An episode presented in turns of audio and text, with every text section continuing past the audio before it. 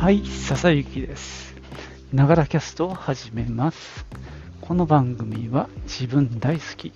59歳の私、笹雪の声のブログ、声の日記です。通勤途中に歩きながら収録してますので、息がはあはあ上がったり、周りの雑音、騒音、風切り音などが入ったりしますが、何卒ご容赦ください。えー今日はですね、えーこの、えー1月から始まった冬アニメの、まあ、私が今見ているものを、えミュージックトークで主題歌をかけながらご紹介しようと、そんな風に思っております。じゃあね、早速始めたいと思います。1曲目は、大雪海のカイナの主題歌からです。どうぞ。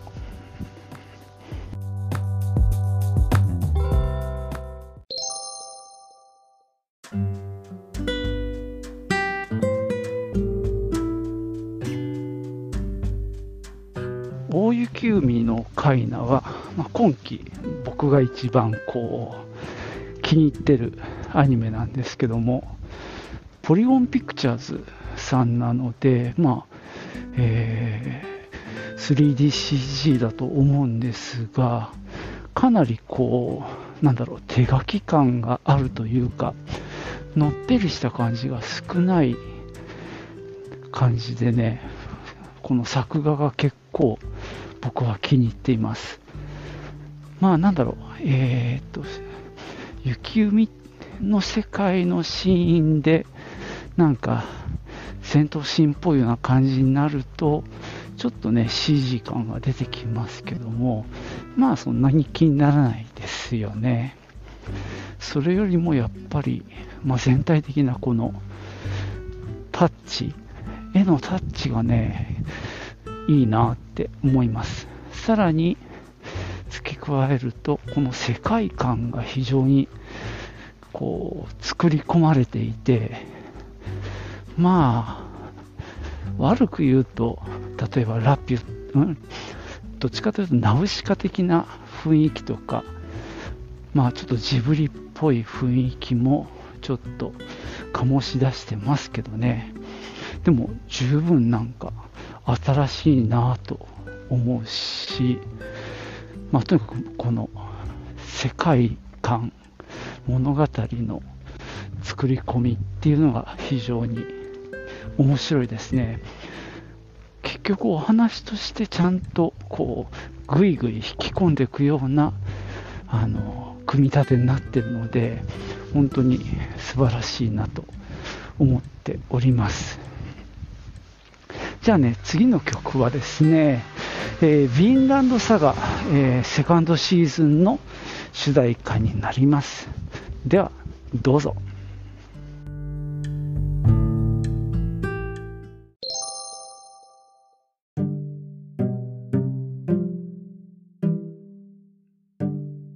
はい、今聴いていただいたのが、ヴィンランドサガ、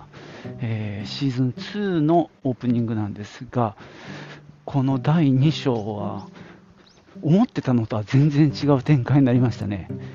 あの最初のシーズンが、まあ、とにかくバイキングの、まあ、一味となって戦う主人公のトルフィンっていうね男の子が、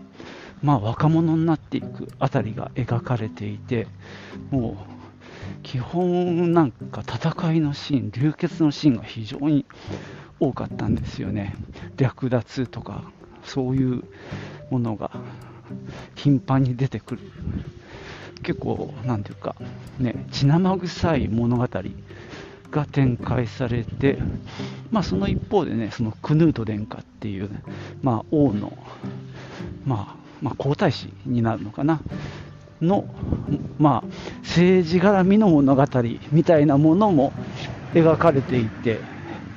結構なんていうかダイナミックな感じの物語だったんですが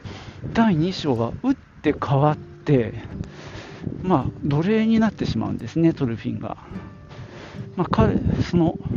彼がまあ奴隷となってまあ土地を開墾していく、そこに、まあ、他の土地で、もともと農民、農夫として暮らしていたエイナルっていうね、もう一人の主人公、彼がやはり村を略奪されて、で奴隷になって連れてこられて、トルフィンと出会い、まあ、2人でこう奴隷なんだけどもそこを耕してで頑張れば奴隷の身分から解放されるっていうような中でまあそれこそねあの森を切り開いてさで昨日見た話なんかは馬を借りてでねでっかい木の根っこをこう掘り起こしたりしてそして麦を巻いてみたいな物語で、まあ、かつて戦士だったトルフィン。で戦士あるいはその戦争を憎むエイナルの出会いとかですね。で何も知らない戦士としてしか生きてこなかったトルフィンがその農民の暮らしを知る。多分彼のなんだろうそのまあすごく得意な特殊な生い立ちですよね。あの子供の頃に親を父親を殺されてその殺したバイキングのまあボスを敵を討ちたいっていう一心でそこの一団に加わって何度も決闘を挑みながら成長していくっていう戦うことだけを考えてたようなこの幼少期から青年期。で今その農民になろうとしてる。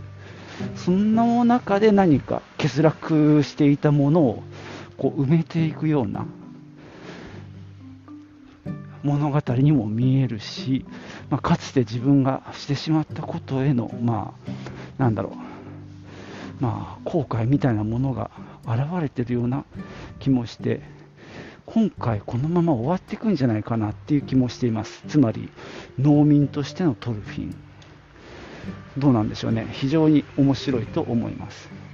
じゃあ次はね、えーと、お兄ちゃんはおしまいっていうアニメのテーマソングを聴いてください。どうぞ。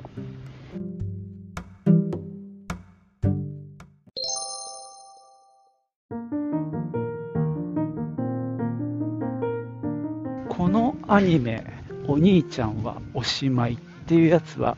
前ちょっと触れたんですけども、えっ、と、引きこもりの兄と、めちゃくちゃ成績優秀な妹が、まあ、繰り広げる、まあ、コメディかな。で、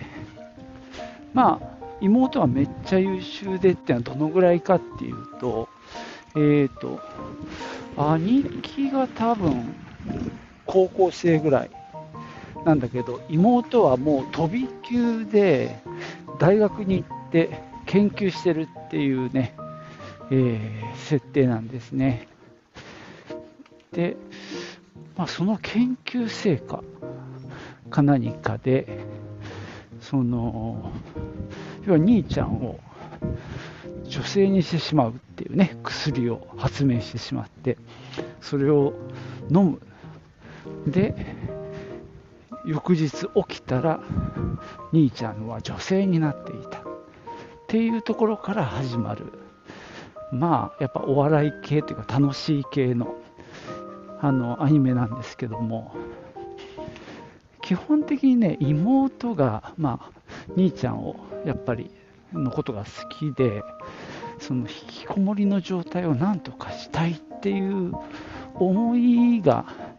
まあ、こうさせたっていうところがあってただただそのまあ、女の子にして、で、まあ、妹みたいな感じで扱うんだけど、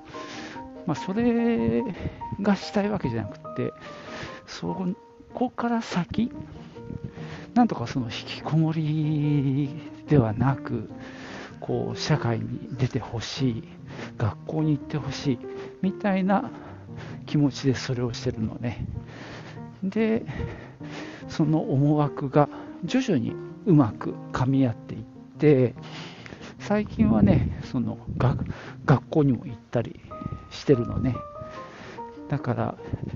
まあ、妹としてはそれをまあ嬉しく思いながらなんだろう。うまくサポートしてまあ、兄の社会復帰を目指すみたいなお話なんですね。でまああの これがね割と楽しく見れる理由の一つはあのあんまりエロの方にはいかないっていうのが、えー、大変俺としては見てて楽っていうのはありますね。まあ、多少ね、あのーなんだろう、スパイス的に、そういうお色気的な部分が若干入ったりするけど、基本はそこは、あの、比重はめちゃくちゃ軽いんだよね。なので、どっちかというと、本当さっき言ったような、兄思いの妹と、まあ、まあ、兄はね、あの、基本、お笑い笑われ役みたいな感じで、でも、まあ、楽しくあのやってるっていう感じでね、まあ、そのあたりの、まあ、処理の仕方がなかなかうまいなと思って見ております。はい。じゃあね、次行ってみましょうかね。じゃあ次の曲、なんで何が来るでしょう？でも行ってみましょう。どうぞ。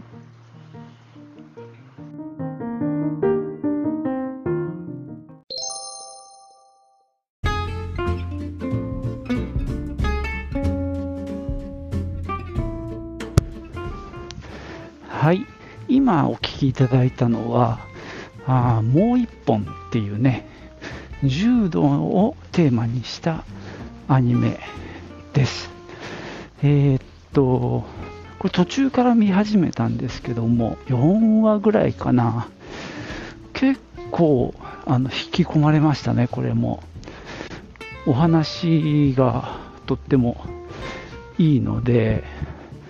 あので柔道のシーンなんかもなんか見てて引き込まれますね。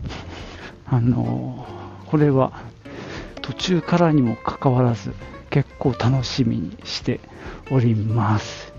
これもね、あの、最後まで見ようと思っております。まあ、こんなところはね、今期の作品なんですけども、一番最後、おまけなんですけども、も新作じゃなくて、前期の新作の再放送ですね。えー、ガンダムの水星の魔女。これがね、え、前期はちょっと忙しくて見れてなかったんですが、今期見ております。もうこれもね、すごくいいですね。なんか学園もの、プラスまあ、ガンダムっていうね、設定も面白いし、まあ、そうですね、ちょっといろいろ面白い謎の設定も多いので、ちょっとね、気になる感じですよね。話がどう進んでいくのか、まあ、これもねあのこのまま最後まで見ていきたいなと思ってます。じゃあ最後この曲でお別れです、えー、機動戦士ガンダム彗星の魔女のオープニングです。ではどうぞ。